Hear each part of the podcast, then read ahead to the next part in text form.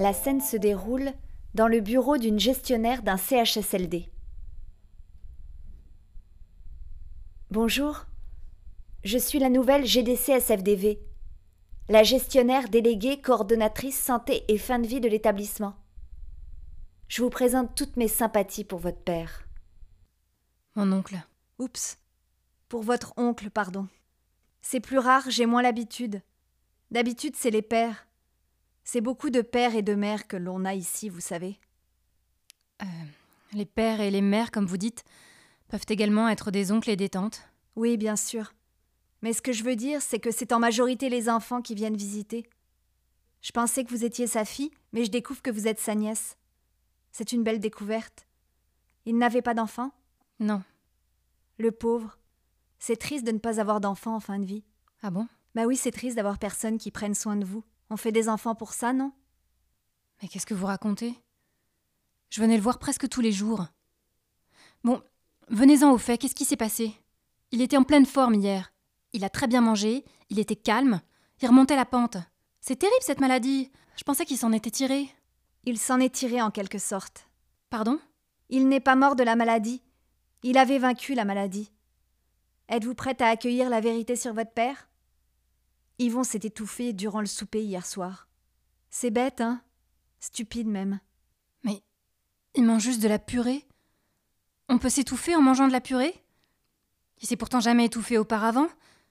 Je peux m'asseoir. Mon Dieu, c'est horrible. Mourir étouffé, c'est horrible. C'est vrai, c'était horrible. On a essayé de l'aider, mais il a mordu le préposé qui voulait le faire vomir. Il a toussé, et puis arrêté de tousser, et puis retoussé et arrêté à nouveau, et il est devenu tout bleu, bleu comme un schtroumpf. Il en a trop pris certainement, s'est passé de travers, et il n'a pas réussi à reprendre son souffle. Faut dire qu'il était glouton, votre père. Ah, taisez-vous, mais taisez-vous, bon sang. Qui était avec lui? Il a besoin de supervision pendant son repas. Il a dû prendre une bouchée dans l'assiette de quelqu'un d'autre. Je veux parler à ceux et celles qui étaient avec lui. Oh là Je ne sais plus du tout qui travaillait hier. Faut que j'aille regarder dans l'horaire. Laissez-moi vous recontacter la semaine prochaine. La semaine prochaine? Vous plaisantez, j'espère. Attendez, je comprends pas. Quelqu'un meurt et vous ne savez pas qui était à ses côtés. Ça vous intéresse pas? On meurt comme ça sans comprendre et c'est pas grave? C'est terrible de s'étouffer, c'est terrible de voir quelqu'un s'étouffer. Dans notre travail, il faut s'habituer, mademoiselle, sinon comment on survit? On se tire une balle? Excusez-moi. Vous savez, ce sont des professionnels. Chaque journée de travail, à son lot de joie et de peine et de mort. Ils sont habitués. Eh ben moi, c'est la première personne de ma famille proche qui meurt. Vous êtes chanceuse. Pardon? Oui, chanceuse. À votre âge, j'étais déjà orpheline. Je suis désolée. Mais j'ai tous mes oncles et tantes, par contre. Une grande famille. On se retrouve une fois par an à Noël, très sympathique. Ma tante cuisine le meilleur pâté en croûte. J'en congèle toujours pour l'année. Comme ça, j'en ai jusqu'au Noël suivant. Ça me réconforte. Je mange mon pâté en pensant à eux. Je ne les vois qu'une fois par an. Vous savez, chaque mort est unique et laisse un vide immense. Ces derniers mois, avec la pandémie, c'est un trou béant. Tellement de morts.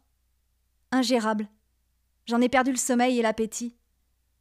Je ne savais plus distinguer les vivants des morts, des malades, des mourants et même des soignants. Tout se mélangeait dans ma tête, je les confondais. Vous savez que j'ai cru deux fois de suite que votre père était mort.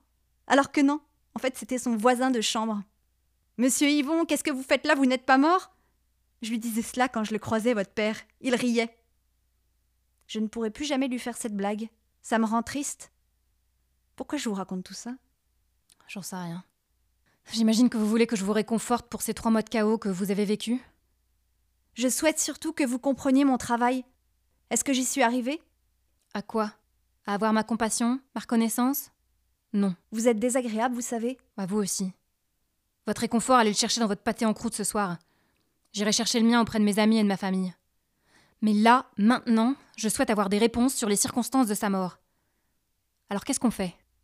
Comprenez que je ne peux enquêter sur chaque incident, sur chaque mort. Je ne peux pas. Les circonstances exactes du décès de chacun, qui était à côté, comment a-t-il rendu son dernier souffle, a-t-il souffert, a-t-il parlé, ses derniers mots, je ne peux pas. J'ai pas le temps pour ça. Les familles nous font généralement confiance. Une fois ici, il n'y a qu'une seule et même issue pour tout le monde, chacun le sait. Personne ne s'attend à autre chose, sauf peut-être vous, apparemment. Cependant, je peux vous dire quand même que dans le cas de votre père, il n'y a pas eu de dernier mot. Ça, c'est certain au moins. Comment vous le savez? Il n'y a pas de son quand on s'étouffe. J'aimerais savoir si on lui tenait la main. Si on lui tenait la main? C'est vrai Ça fait du bien de tenir une main.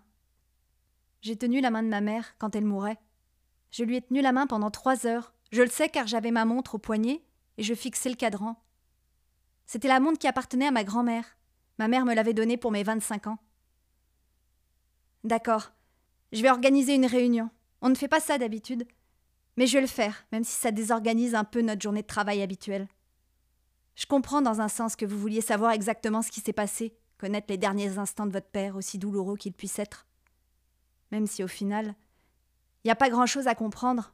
Les fausses routes, c'est des morts assez courantes chez les personnes âgées. Mais vous avez le droit.